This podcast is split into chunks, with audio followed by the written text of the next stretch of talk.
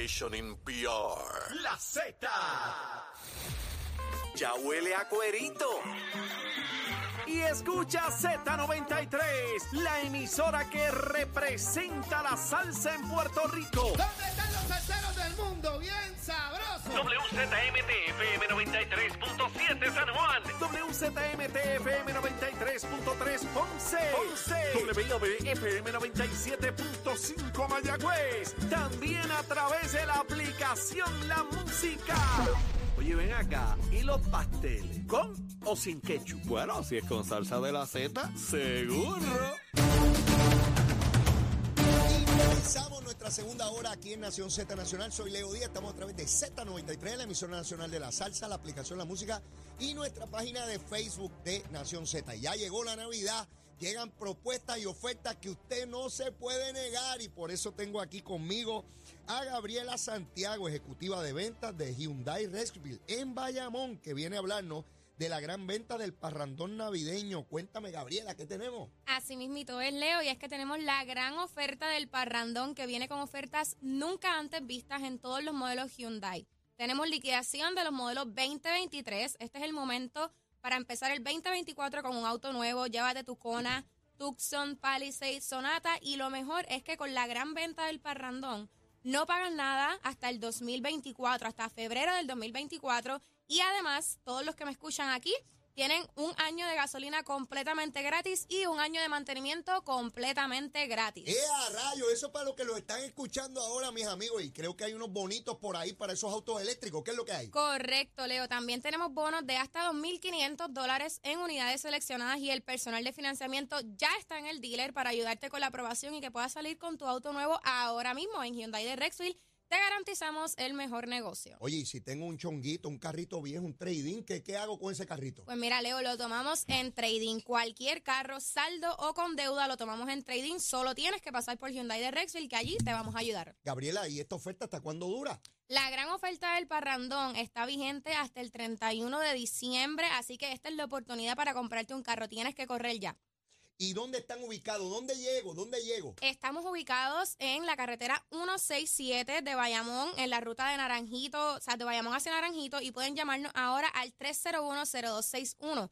301-0261. Hyundai de Rexville es tu hogar en la carretera 167. Esta oferta dura hasta el 31, pero no vamos a esperar allá. Hay que llamar hoy mismo. A- Ahora. allí hay gente esperando esa llamada ahora Eso es mismo. correcto, ahora mismito. Y financiamiento para que se lleven su auto, lo último en los modelos Resville de Bayamón, que están ubicados físicamente ¿dónde? En la carretera 167, Hyundai de Rexville. Y, y el número de teléfono suavecito, porque tengo una gente que me dice, 787. "Leo, suavecito, que se me pasa muy rápido. Pues tiene, saca, saca por ahí, anota. dale. 787-301-0261. 301-0261. Hyundai de Rexville. Llamen ahora mismo, la gente de Gabriela está allí en Rexville, allá en Bayamón, en Hyundai. Mire, esas ofertas tremendas, un año de todos esos servicios, eso no se lo pueden perder, eso no está en ningún, eso es un parrandazo, ¿sabes? Definitivamente. Eso hay que aprovecharlo ahora en Navidad. Definitivo. Llamen ahora mismito. 301-0261. Gracias, Gabriela. A la orden. Mucho éxito. Igualmente, felicidades. Igual. Bueno, mis amigos, ya escucharon esa oferta.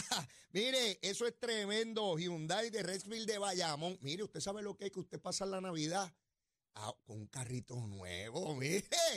Y si usted sí tiene su chonguito, su carrito, mire, llévelo allí, se lo cambian rápido. Y usted sale montado, montado. Mire, para llevar la jeva o el jeva, olvídese de eso. O para regalárselo a mami o a papi. Mire, es un regalo de Navidad espectacular. ¿A dónde? Hyundai Rexville de Bayamón. Allí que está. Allí que pica el peje. Bueno, mis amigos, y Jorge Colbert está de camino. Hay un taponcito y una cosa. Eh, así es que ya, ya estará llegando. Pero lo que llega lo tengo vía telefónica. Pues ya usted sabe que Colbert, Colbert se comunica como quiera. Olvídese de eso. Este, se comunica hasta con los marcianos. Jorge, ¿cómo tú estás? Buen día. Saludos, Leo. Buenos días para ti, para los amigos de escuchar de Z93. Un placer estar contigo en la mañana de hoy, como siempre. Estoy aquí ya llegando. Sí, seguro que sí. Seguimos conversando en lo que te vas aproximando hasta el estudio, Jorge. Mira, eh, este asunto de, de- de la corrupción, eh, y qué bueno que, que te tocaba participar en el día de hoy. Yo noto lo siguiente, Jorge, y quiero tu impresión sobre el particular. Discutía en la primera hora del programa que he visto una tendencia que cuando es un ciudadano particular el que ha sido acusado, imputado de delito, los sectores de opinión pública lo declaran culpable de inmediato. De hecho, las preguntas que le hacen los sectores de opinión pública y periodistas es condenándolos. Sin embargo, cuando el señalamiento, alegación o acusación es con relación a un funcionario público del partido que sea, eso, eso cambia. Y entonces el argumento es que es una fabricación del Estado, que esto es persecución, y llevan en, los distintos programas de análisis y, y periodísticos eh, como, como una presunción de que es falso o que es creada la acusación distinto a lo que ocurre con el ciudadano privado. Y es algo que he venido notando ya desde hace algún tiempo. ¿Cuál es tu parecer? ¿Coincides conmigo? ¿Tienes una posición distinta? Me gustaría saber, Jorge.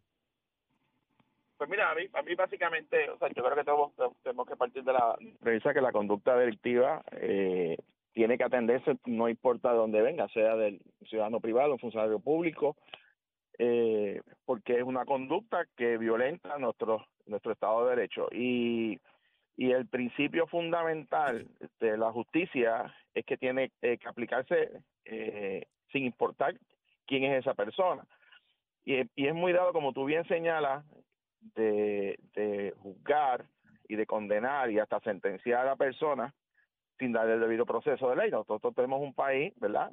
Eh, no es perfecto, pero nuestro sistema legal eh, provee unas garantías constitucionales a todos ciudadanos, incluyendo a los acusados. Voy más lejos, hay, hay derechos reconocidos inclusive para los convictos, para los eh, confinados que tienen el derecho, por ejemplo, a la rehabilitación. Así es que nuestro sistema de justicia está eh, amparado en, esa, esas garantías eh, constitucionales que deben de aplicarse en igualdad de condiciones a todas las personas. Y, como tú bien señalas, cuando se trata de, de, temas de corrupción, por ejemplo, pues obviamente cuando son figuras electas o vinculadas a, a, partidos políticos, eh, pues siempre está el elemento, ¿verdad? el señalamiento, el cuestionamiento de las, de las motivaciones o del momento en que ocurre. Y, y la realidad es que las agencias del Estado, las agencias del gobierno, las agencias federales, eh, eh, bueno, pues tienen que presentar los casos cuando están listos. Eh, yo no soy de las personas que cree como algunos han planteado, de que cuando se acerca un evento electoral hay que aguantar los casos hasta, después de los eventos electorales. Los casos se presentan cuando están listos. Lo que tampoco puedes hacer es aguantar un caso para, para presentarlo en una fecha eh, determinada, sino se, se, supone que se presente cuando están listos. De acuerdo. Y, y voy más lejos, Leo. Yo creo que los ciudadanos tienen el derecho, sobre todo si son figuras que van a un proceso electivo o electoral, de tener todos los elementos de juicio, inclusive si, si están o, van a enfrentar un procedimiento de naturaleza criminal o administrativo, los electores deben de saberlo. Y cada cual llegará y juzgará a conformidad a sus creencias y a, lo que se presente. Aquí ha habido personas que han sido acusadas, que los casos se caen, ha habido personas que ha habido convicciones a nivel local, a nivel federal. Eh, y eso es de otro sistema. Y yo creo que uno debe de dejar que los procesos corran. Eh, debemos de confiar en las instituciones que tiene a su cargo aplicar la justicia y respectivo si es a nivel local o a nivel federal. Eso, eso me lleva a una pregunta que, que, ha estado en, distintos momentos en discusión, eh, la posibilidad de una contestación a ella, y es, ¿cuándo a un funcionario público imputado de delito se le debe o no permitir correr? Y yo sé que esto es bien difícil de establecer. Por ejemplo, yo soy de criterio, Jorge, que un funcionario público, porque se le declare causa en regla 6, se le inhabilite para correr. Yo creo que eso es equivocado, porque la etapa y la evidencia que se requiere ahí es tan mínima que uno no puede llegar a inhabilitar a un funcionario público eh, de, aspirar eh, por, por regla 6. ¿Dónde yo creo que empieza la discusión después de, determinar causa en vista preliminar? ¿Por qué? Porque ya la prueba es mayor a la de regla 6. Pero aún ahí, aún ahí, tengo mis reservas, Jorge, porque, porque todavía tú primero tienes una presunción de inocencia y no ha desfilado toda la prueba que hay contra ti y tú todavía no has tenido toda la oportunidad de presentar toda tu defensa. Así es que hasta cierto punto es un tanto arbitrario. Yo sé que las opiniones variarán dependiendo de a quién tú le preguntes, pero no es fácil, Jorge, determinar cuándo se le permite o no, porque después de todo, e, esa es la esencia de nuestro sistema, la democracia, el que las personas se presenten, que, que sea el pueblo quien pase juicio sobre si esa persona debe estar o no en una posición electiva. Y por tanto, y sé que el Partido Popular en este momento tiene esa disyuntiva y sé que no es fácil, que no es fácil porque veo a gente del PNP diciendo, no, que fulano no corre porque ya tiene... Ah, hasta que acusen a uno tuyo y en regla 6 nada más. Entonces vas a venir a, tú sabes, y uno no puede mirar esto por partidos políticos, tiene que verlo sin mirar rostros de personas. Y el estándar tiene que ser igualitario, no importa el partido, y de manera prospectiva. Es como los salarios de los, de los funcionarios públicos, que yo veo gente que dice, no, no deben ganar eso porque fulano es un vago y no sirve. No es que el salario no es para ese. El salario es para quien ocupe la silla. Ese está hoy, pero mañana está otro, ¿no? Y un poco traigo el paralelismo porque cuando establecemos la línea, y yo creo que debe ser para todos igual, y respectivamente de partido, de que un funcionario público en qué etapa de un procedimiento criminal se le ve decir, no, usted está, está inhabilitado. Pues me parece, eh, Leo, primero que hay, hay varios, hay varios elementos. Pri- Primero, los partidos tienen unos reglamentos Sí. que establecen eh, procedimientos cuando hay eh, eh, casos, por ejemplo, a nivel administrativo o a nivel criminal, y en qué etapa actuar. Cada, cada partido pues tiene que, ¿verdad? Dentro de sus normas, sus creencias, su filosofía, eh, pero también tiene que haber, como tú bien señalas, una, un respeto a los, a los derechos constitucionales de los ciudadanos. Claro. Yo creo que la manera de armonizar esa controversia, que es una gran pregunta la que hace, ¿cuándo es el momento de descalificar un candidato? ¿En qué Exacto. etapa? Una alternativa que se puede, que, se- que los partidos pueden hacer es eh, dar lo que se llama una certificar un candidato de manera condicionada. ¿Qué Ajá, es esto? Explícame eso. Eh, esto es que, por ejemplo, ahora mismo tenemos alcaldes que están bajo, bajo algún tipo de procedimiento. En distintas etapas. distintas etapas. Eh, unos más adelantados que otros. Así es. Eh, pero ninguno todavía, por lo menos que yo conozca, está en un proceso de, o sea, está en juicio en este No, momento. ninguno. ¿Qué es lo que se puede hacer? Bueno, tú puedes certificar un candidato eh, condicionado a que a la fecha final última de, de emitirse la notificación para la publicación de las papeletas, la impresión de ¿Cuándo es papeletas. eso? ¿En más- el calendario el- es eso? Más o menos debe estar cerca casi ya del, del mes de julio, agosto. Eh, si, esa es la- si es el único candidato, porque si hubiese más de un candidato hay que ir a primaria Ah, claro, y ahí compite. pero, pero puede- puedes aplicarlo para la ley de prim- o sea, para el procedimiento de primaria, pues entonces sería unos meses antes de la primaria, yo creo que son más o menos, sería para el mes de abril, por ahí, donde tú dices, bueno, si, si de aquí a abril la persona eh, pasa a juicio, eso es una, es una ya situación de peso donde el partido probablemente esté obligado a no certificarlo o no permitir que aparezca en la, en la, en la papeleta de manera Ajá. impresa. Pero si, es, si sigue, por ejemplo, en regla C o está en vista preliminar o se determina que ese procedimiento se va a hacer después de la primaria, Ajá. pues tú lo puedes dejar correr. Claro, el problema aquí es, tú tienes también una fecha de sustitución. Sí, a eso te iba a preguntar. Ese es el problema. que una vez que- lo saca y a quién pone. y después quién Porque pone. el Entonces, partido no puede pagar por, por la falla de claro, ese individuo. claro. Entonces, la- la- el otro, el- o sea, no puedes dejar vacante, por ejemplo, el espacio, digamos. Eh, otra cosa que se puede hacer es que, que, que es lo que yo creo que estoy escuchando que se va a hacer en creo que en el municipio de Ponce, es que va a haber más de un candidato y que en caso de que alcalde- primaria, primaria. primaria, Ok. Y si, si el alcalde finalmente no se puede certificar eh, por esta situación que te digo, eh, porque por ejemplo el caso creo que de la vista de la vista preliminar es el 29 de enero, creo que es después del cierre de candidatura. En el caso de Guillito es distinto porque ya hubo una determinación en BP, en vista correcto. preliminar. Eh, pues ciertamente, pues si esa persona no puede aspirar, X persona, pues tú tienes otro, otro candidato que está que ya radicó. sería automáticamente certificado porque ya no hay primaria. Exactamente.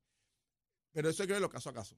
Y va, y va a requerir algún tipo de pronunciamiento de los organismos directivos, en- directivos, en este caso el caso del Partido Popular, de la Junta de Gobierno, de cómo va a manejar casos eh, diferentes, diferentes etapas. Hay, te voy a dar un ejemplo. Aquí hay un, un- una, yo no quiero hablarle la palabra caso, pero hay una situación en el municipio de Aguadilla donde el alcalde eh, Julio Roldán, eh, rumores, información de que estaban en las agencias federales, Y que, y que la. Contralor de Puerto Rico dice que que, le pidieron está cooperando para una investigación y, y siempre dejó claro que el que investigue en algo no quiere decir que va a acabar en una acusación o alegación Claro. de ilegalidad. que a mi juicio fue muy ¿verdad? Eh, prematura esa expresión porque el problema es que si o sea, creas un creas dudas de una de un alcalde incumbente que dicho de paso ganó creo que por 55 votos Muy poco, sí. eh, y pues, crea una nube de, de cuestionamiento Entonces, y sobre una no- persona que ni Y siquiera tú no te puedes defender porque eso es como un es fantasma un de que- de fantasma. que, que es lo que alegan. un Porque fantasma Titito cuando te dicen Claro. sobre esto, es sobre esto. y tú, tú dices, no, Claro. es esto otro. Claro. Eh, así que de- de- cada, cada caso tiene que, si tú me preguntas a mí qué yo haría, Ajá.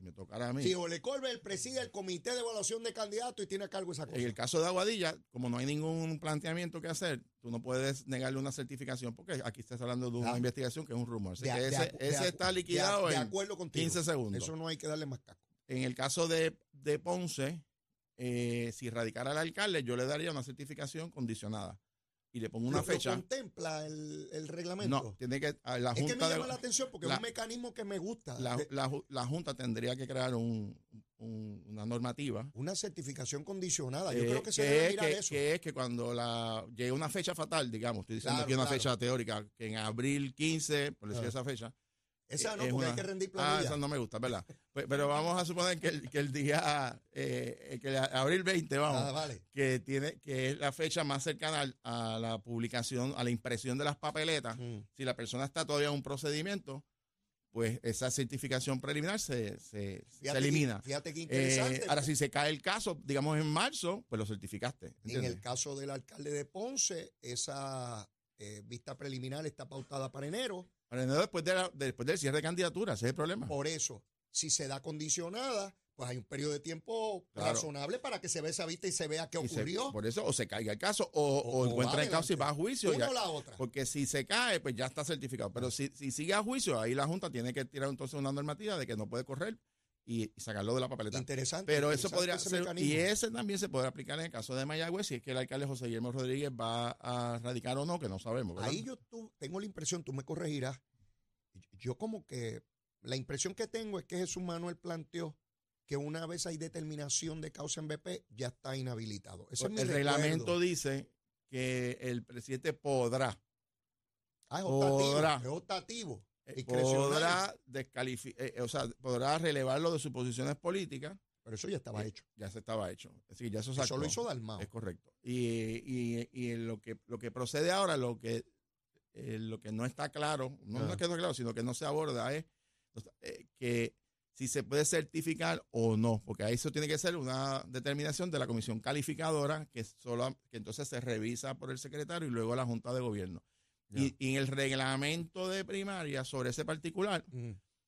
lo que ocurre es que la comisión calificadora entrevista al candidato. Ahora, si ese, si ese candidato decide no Pero dar imagina- imagínate, Jorge, ¿quién rayo bajo un procedimiento criminal va a ir a un sitio a exponerse? Claro, Porque lo por- que diga allí, Claro, por, por lo tanto, se le van a preguntar. yo como abogado de cualquier funcionario le digo, tú no vas para allá. Claro, por, por eso es que dependiendo de la etapa en que esté el caso, es altamente probable que el- los partidos sean muy celosos a la hora de certificar el candidato, porque tampoco tú sabes cuál es la magnitud del caso y Claro. resulta que es un candidato único Mm. y certifica como candidato oficial del Partido Popular y después tienes que sacarlo. Y para sacarlo después que la persona es candidato, es otro procedimiento Sí, sí. bien problemático. Eh, es más problemático que para. Por lo tanto, para, para tú, Ah. exactamente, porque ya tiene derecho sobre esa Sí, candidatura. seguro. Por lo tanto, la, la certificación condicionada quiere decir que el partido retiene el poder.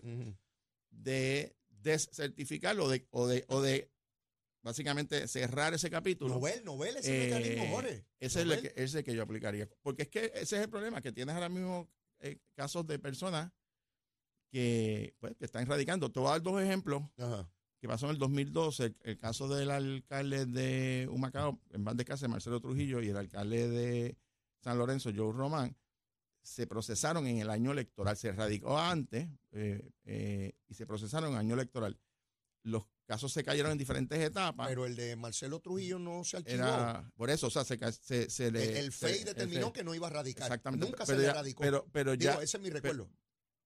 bueno, tengo que checar, yo creo que les radicaron, pero el punto que te quiero traer es que se cayeron ambos casos, o se determinaron ambos Ajá. casos, y el efecto que tuvo fue Ajá. que salieron reelectos ambos. Sí, sí. O sea que no, no, no fue una consideración para los electores porque entendieron que no hubo ninguna, pero, el- pero hubo un tiempo suficiente para, para que en el proceso de la campaña política pues ellos pudieran eh, exponerlo. En el caso de los alcaldes de Vieques y Culebra, eh, el FEI determinó, ya que estaba designado la fiscal, que no iba a radicar cargo. Correcto. Este, se llegó a designar a la fiscal, ella investigó y determinó en ambos casos, en año electoral, que no se Así iban fue, a radicar los, En, ese, en esos casos ellos no salieron Claro, pero, pero por otro lado, si lo, si lo ponemos ahora de la perspectiva de la institución, del gobierno, Ajá. del Estado, del Ministerio Público, eh, o sea, tú no le puedes decir al FEI o al Departamento de Justicia eh, contra un ciudadano o un candidato que no ocupe cargos electivos y el FEI sobre un candidato que sí ocupe cargo electivo.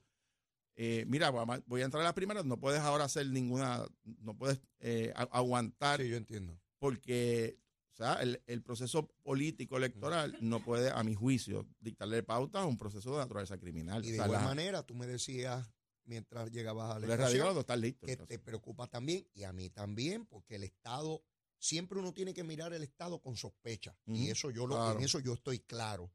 Porque esto es una conversación que yo tuve con Pedro Rosselló cuando regresó en el 2003, Jorge. Pedro me pide a mí que examinara qué otras cosas se podían hacer contra la corrupción. Y yo de entrada le dije, pero Pedro, ¿qué rayos más vamos a hacer si ni prescriben los delitos de corrupción 20, Claro. 30 años después? claro. O sea, pero examina. Este, y cuando yo miraba aquello, yo decía, pero ¿qué, qué más podemos hacer? Porque si tú determinas que, que, que con regla 6 la persona queda descualificada, en el Estado siempre pueden venir personas inescrupulosas en el sistema de justicia criminal y radicarte cargos Claro. arbitrariamente para que en regla 6 Claro, desarticularte candidato. Eso no es una cosa improbable o insospechada. Uno tiene que mirar al Estado con recelo. Yo en eso estoy claro, estoy claro. Claro. Y, y yo decía, tampoco podemos llegar ahí, porque si, si te cogen a media docena de alcaldes y legisladores y te para que haga, haya en regla 6. No, no, o, o ponte un caso, ¿verdad? En un, en un país que tenemos tanta violencia y, y- y violencia de género, eh, que se utilice la ley 54 de manera indiscriminada, de que como, como, como un testimonio del que sea, hombre o mujer, Sí. eh, eh, pide una orden de protección y se, y se puede emitir, algunos, algunas partes del reglamento establece que bajo una orden de protección un candidato no puede ser certificado. Yo recuerdo el caso de Héctor Ferrer, que tuvo que desistir de su candidatura a alcalde de la capital, Así fue. de un caso que luego no, no quedó en nada. Y, y fue arrestado y toda la cosa. Todo. Este, todos lo vimos Así en fue. su patrulla y toda la cosa. Este, que, que uno pensaba en aquel momento que era el final de su carrera política y no lo Ujú, fue. No lo fue. Este, eh, de hecho, quién sabe, ¿verdad? Si, si el cáncer no lo atrapa, ¿dónde hubiese llegado? Es. Porque ciertamente eh, eh, tenía una enorme capacidad política y electoral. Pero otra vez, Jorge, yo, yo estoy claro de que el tema no es sencillo, de dónde tú tiras la línea, dónde Claro. es la guardarraya. Ujú. Esto de mirar caso a caso siempre deja el mal sabor de que por qué con aquel sí y con el otro Por eso, no. por eso cuando yo hablo de caso a caso, no debe ser la persona, sino el, la etapa del proceso. Ya, ya. Eh, eh, dónde está cada proceso. Sí, para que no, no es contigo. no es, es contigo. que es tú que estás debe haber, aquí. tú estás aquí. Y si no hubieses estado ahí, no, no había Eh, problema. Exactamente. Pero ya llegaste a, a esa etapa. Es complejo, el problema es, complejo. El periódico El Vocero publicó un artículo ayer, que estuve discutiéndolo hoy, pues no me dio tiempo, ayer, eh, en términos de corrupción, Jorge. Y yo miro estos artículos, por ejemplo, hay un experto, llamado experto por el artículo, que dice que hay que quitarle la discreción al gobernador de a quien nombra. Este, y que debe unos grupos distintos someterle una terna. Yo me imagino un gobernador, PNP popular, olvídate de qué partido es, o de Victoria Ciudadana, del partido que sea, vamos, que nosotros acá decidamos a quién va a nombrar de jefe de la policía, de Sí, sí. justicia, de educación, de salud. de- de- ah, es una cosa teórica. Diseñada en una mesa de dibujo que no tiene que ver nada con, con... O sea, hay que decirle al presidente de los Estados Unidos que nosotros acá, Sí. un grupo independiente, le vamos a decir quiénes son los jefes del Pentágono. Claro. o sea, ole, dime algo sobre Mira, eso. yo, hay, varios, hay varias iniciativas que se han presentado que tienen ese defecto. Hay varios programas de gobierno, particularmente Mm. el del PIB del, del 2020 planteaba ¿Qué decía?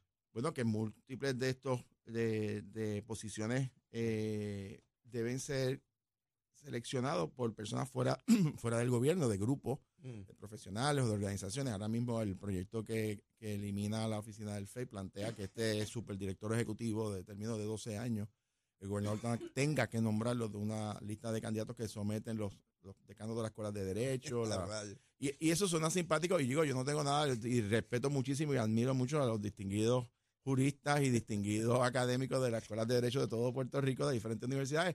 Pero ninguno de ellos pasa por el crisol eh, de, de que pasa, por ejemplo, un jefe de agencia o pasa el gobernador para aspirar a un cargo electivo. eh, y eso tiene un propósito. Eh, y entonces, pues, una persona que no se somete a ese proceso es el que le va a dictar pauta al gobernador que fue electo por el pueblo y que tiene prerrogativas constitucionales. Yo creo que ese tipo de iniciativa, a mi juicio, no cumple con el reglamento constitucional porque estás despojando al gobernador de una facultad que le da la constitución. Claro. Pero tendría que enmendar la constitución. me llama pero- la atención porque parecería ser, cuando uno lee eso, que es inherentemente malo que el gobernador escoja No, a una persona de su confianza porque es inherentemente corrupto al Exacto, que nombró. exacto. O sea, es una cosa absurda. No, no, no, no. O sea, como, ¿quién puede pensar que los gobernadores que ha tenido Puerto Rico, todos, todos, todos, escogieron a alguien porque decidieron que este era bueno para robar? claro. Eso, yo estoy convencido, Jorge, matemáticamente, que ningún gobernador de Puerto Rico, ninguno de los que hemos electo aquí desde, desde Muñoz Marín, escogió a alguien diciendo, este es bien pillo y sabe robar bien, por eso es que lo voy a nombrar.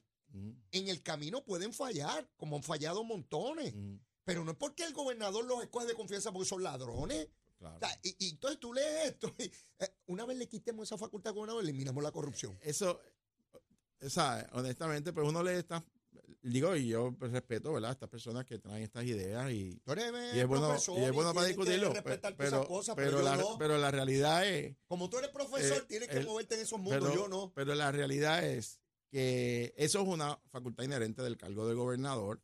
El gobernador de Puerto Rico, que pasa por un crisol, porque tiene que someter su candidatura, divulgar sus finanzas, un comité Claro. eh, y tiene que someterse al escrutinio completo, no solamente en su partido, sino en la Comisión Estatal de Elecciones. interesante eso que tú planteas, Y- Jorge, porque la terna, Mm, los, ter- los terneros, que son Mm. los que pertenecen a la terna, Mm.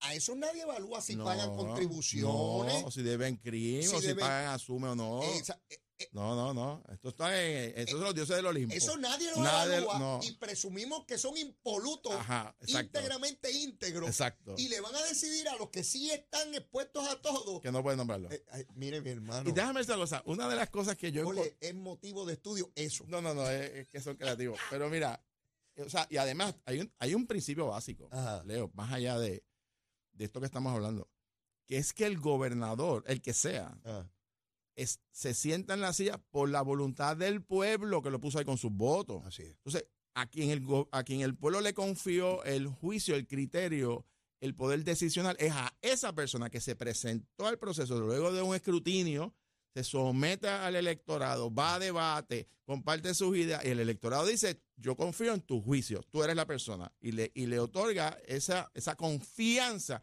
que es la base de la legitimidad de los gobiernos. ¿Cómo tú vas a despojar al gobernador de su prerrogativa constitucional de hacer nombramiento? Eso, con todo el respeto, es un solemne disparate. A menos que enmendemos la Ah, constitución. bueno, pero Y si que, ah, bueno, pero pues, entonces pues no, pues no hay que elegir entonces a nadie. O sea, entonces a- a- a- la- las cosas las van a correr unos ciudadanos que no se que someten, nadie a- sabe quiénes son. que nadie sabe quiénes son ni se someten al, al Ay, no podemos de- preguntarle nada porque ellos no están sujetos al escrutinio no, público. no, no, no. O sea, eso, honestamente, eso son ideas que lo muy simpáticas, pero que no van a llegar a primera base porque no tienen ningún racional, es inconstitucional. Eh, si usted no le gusta el gobernador que esté, Cámbielo. cámbielo. Ya, y ya, y busque contra y otro. busque otro. A- a- de un partido, hágale primaria. Así es. Y de otro partido, hágale campaña en contra y se acabó. Así es. Mira, Jorge, tenemos que ir a una pausa. Me embollé en el tema y se me pasó el tiempo porque estos temas a mí me apasionan. Pero mira, luego de la pausa, yo- ya tú tienes una recomendación de almuerzo. Sí, porque está la gente. No me vengan con cosas de dieta, ya tú no, estás claro que estamos en Navidad. estamos en Navidad. Bueno, pues seguro que sí. Mire, aquí en Z93, llévatela, chero. Buenos días Puerto Rico, soy Emanuel Pacheco Rivera con el informe sobre el tránsito. A esta hora de la mañana ya ha comenzado a reducir el tapón en algunas de las carreteras principales del área metro. Sin embargo, aún se mantiene ataponada la autopista José de Diego desde el área de Bucanán hasta las salidas del Expreso Las Américas en Atorrey. Igualmente la carretera número 2 en el cruce de la Virgencita y en Candelaria en Toa Baja y más adelante entre Santa Rosa y Caparra. Por otra parte, la 165 entre Cataño y Guaynabo en la intersección con la PR22, la PR5, la 167 y la 199 en Bayamón, y la 176, 177 y 199 en Cupey. Por último, la autopista Luisa Ferré entre Montelledra y Río Piedras y más al sur en Caguas, y también la 30 desde la colindancia de Juncos y Gurabo hasta la intersección con la 52 y la número 1. Hasta aquí el tránsito, ahora pasamos al informe del tiempo. Para hoy jueves 7 de diciembre, el Servicio Nacional de Meteorología pronostica para todo el archipiélago un día principalmente ventoso, soleado y cálido. Sin embargo, se esperan algunos aguaceros pasajeros en la región norte durante todo el día y lluvias en el interior en horas de la tarde. Hoy los vientos se mantienen generalmente del este-noreste de 6 a 12 millas por hora, con algunas ráfagas de sobre 20 millas por hora, y las temperaturas máximas estarán en los altos 70 grados en las zonas montañosas y los medios a altos 80 grados en zonas urbanas y costeras. Hasta aquí el tiempo, les informó Emanuel Pacheco Rivera. Yo les espero en mi próxima intervención aquí en Nación Z Nacional, que usted sintoniza a través de la emisora nacional de la salsa Z93. Llegó la diversión a San Juan. La compañía de turismo y ATH Móvil presenta la Feria de